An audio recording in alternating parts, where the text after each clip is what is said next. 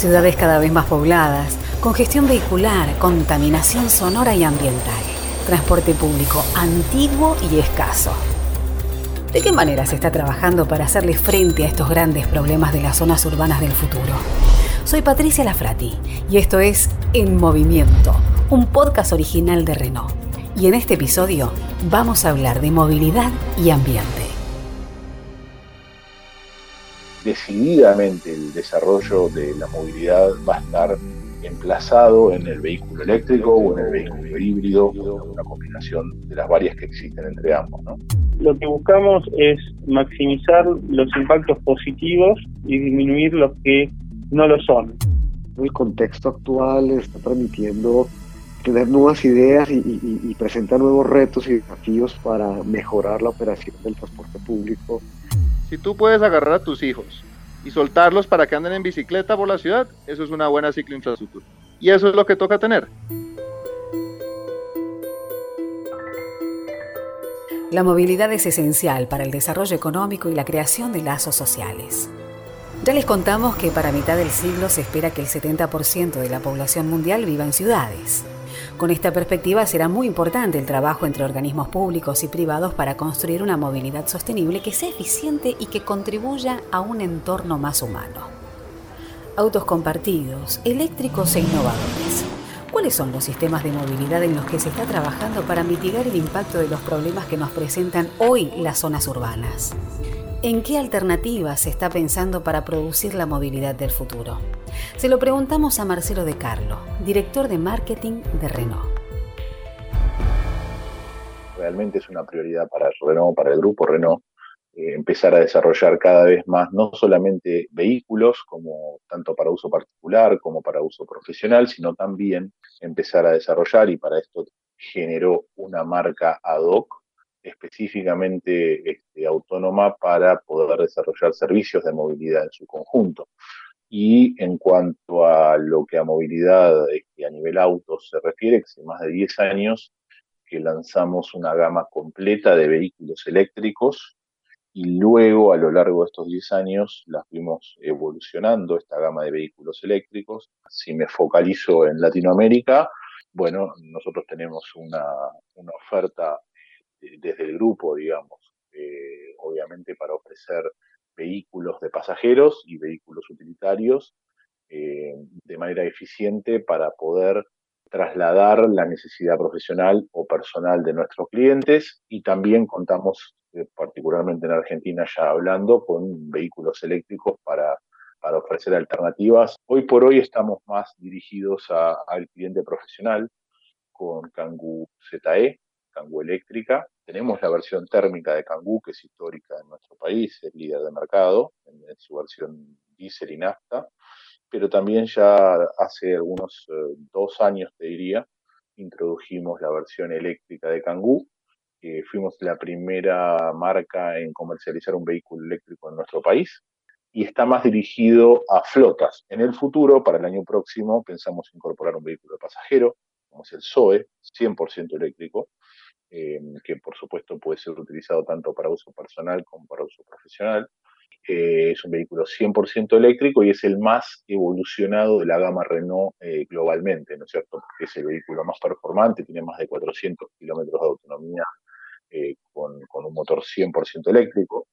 Lanzamos los autos eléctricos hace ya 10 años y te imaginarás que a lo largo de este tiempo hubieron varias este, evoluciones en cuanto a el consumo energético que tiene el vehículo, los pesos y la capacidad de almacenamiento de la batería, ¿no? que son algunas de las variables fundamentales para este, tener una mayor autonomía en un vehículo 100% eléctrico. Claro, la, siguiente pregunta tenía que ver justamente con esto, ¿no? ¿Qué, aspectos se tienen en cuenta para generar una movilidad sostenible? Me imagino que después de estos 10 años hubo una evolución y ya tienen como el foco puesto en lo que tienen que implementar para que este eh, modelo, en definitiva, eh, eh, cumpla con todos los aspectos de movilidad sostenible, ¿verdad? Totalmente, y además adaptarse a la necesidad de, las sociedades y de los clientes, porque bueno, como te decía, nosotros lanzamos una gama de vehículos 100% eléctricos. No teníamos vehículos híbridos en, nuestra, en nuestro portafolio. Luego, a lo largo del tiempo, incorporamos sí vehículos híbridos que lanzamos en Europa, por ejemplo, y tenemos vehículos híbridos enchufables y vehículos híbridos no enchufables. En Europa hay desde Twingo hasta Clio, ahora Capture, eh, Megan van a tener diferentes versiones eh, híbridas e híbridas enchufables, que no contábamos, como te decía en un inicio, en nuestro portafolio. Nosotros solamente teníamos, que lo seguimos teniendo también, vehículos 100% eléctricos, es decir, con un solo motor, solamente eléctrico. Esa, esa variante que te decía recién de Zoe, eh, también entra Kangoo, también tenemos Twizy, ahí un vehículo muy revolucionario que es 100% eléctrico. Y luego incorporamos a lo largo del tiempo, por producto un poco de la demanda del mercado y, las distintas evoluciones que fuimos haciendo, vehículos híbridos, es decir, que tienen un motor térmico, pero también tienen un motor eléctrico. Y, a su vez algunas versiones o algunos modelos adicionalmente los podés enchufar para cargar la batería de manera externa y no solamente a través del motor térmico que te cargue la batería o la inercia del auto. Decididamente el desarrollo de la movilidad va a estar emplazado en el vehículo eléctrico o en el vehículo híbrido o en alguna combinación de las varias que existen entre ambos. Los vehículos a combustión seguramente van a ser la performance de la emisión, que cada vez obviamente emitan menos, pero la infraestructura en cada ciudad también tiene que estar preparada para poder recibir al vehículo híbrido enchufable y al vehículo eléctrico para suministrar de energía externa a, la movilidad, tal cual hay estaciones de servicio en las ciudades, por ejemplo, o, en las, fuera de las ciudades, también va a tener que estar preparada la ciudad para ofrecer carga eléctrica para este tipo de vehículos alternativos. Tener una mirada sustentable desde el inicio de los procesos productivos es fundamental para lograr objetivos alineados con las necesidades del planeta. De eso nos habla Diego Paulini, subdirector de la planta de fabricación de Renault. Digo, contanos cuál es el compromiso de Renault con el ambiente y los objetivos de desarrollo sostenible de la ONU. A nivel general, lo que buscamos es maximizar los impactos positivos y disminuir los que no lo son. Por eso cuidamos minuciosamente el impacto de nuestra actividad, el impacto que genera en el medio ambiente. Para darte una referencia, en Fábrica Cinta Isabel nosotros tenemos nuestro sistema de certificación bajo norma ISO 14000 hace más de 20 años. Básicamente los ejes de trabajo son la reducción en el consumo de agua, la reducción en el consumo de energía eléctrica y gas natural, la reducción de emisión de gases de, de efecto invernadero y también la reducción en la generación de residuos. Para darte algunos ejemplos, en lo que respecta a lo que es la reducción del consumo de energía eléctrica y gas natural, nosotros eh, trabajamos fuertemente en optimizar lo que son los procesos de arranque de fábrica a los efectos de minimizar el consumo y tratar de, obviamente, toda la energía que consumimos que quede trasladada en los procesos productivos. También hemos trabajado fuertemente en lo que es la implementación de sistemas de apagado de la iluminación eléctrica cuando en equipos que tal vez no necesitan luz o cuando nosotros no necesitamos consumir energía, por ejemplo, en los momentos de pausa en la producción. También hecho, hemos hecho inversiones en luminarias LED que obviamente tienen mucha menor consumo de energía.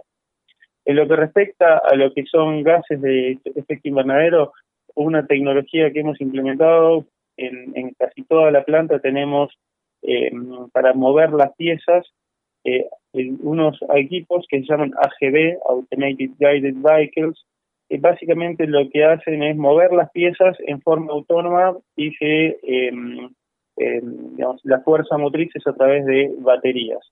Y también a través, también movemos todo lo que es las piezas y los pallets, lo movemos con autolevadores eléctricos.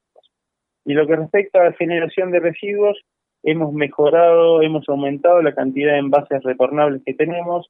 También hemos hecho convenio con la Municipalidad de Córdoba para todo lo que es el procesamiento de residuos sólidos urbanos y también con la empresa Olsim, la empresa cementera, para todo lo que es el coprocesamiento de residuos que utilizamos, o sea, nosotros, para nosotros es un residuo, pero para la cementera lo utilizan para la generación de energía. ¿Y los objetivos de desarrollo sostenible?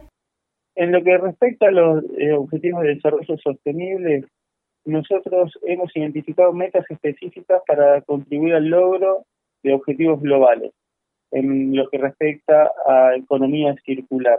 Nosotros nos comprometimos contribuyendo al uso eficiente de los recursos hídricos mediante la reducción del consumo de agua potable, el 7.2 y el 7.3, trabajando anualmente en la fábrica por aumentar el uso de fuentes de energía renovables. Y con respecto a la meta 9.3 y 9.4, a través del programa de sinergia de contenedores y la permanente incorporación de tecnología en procesos productivos.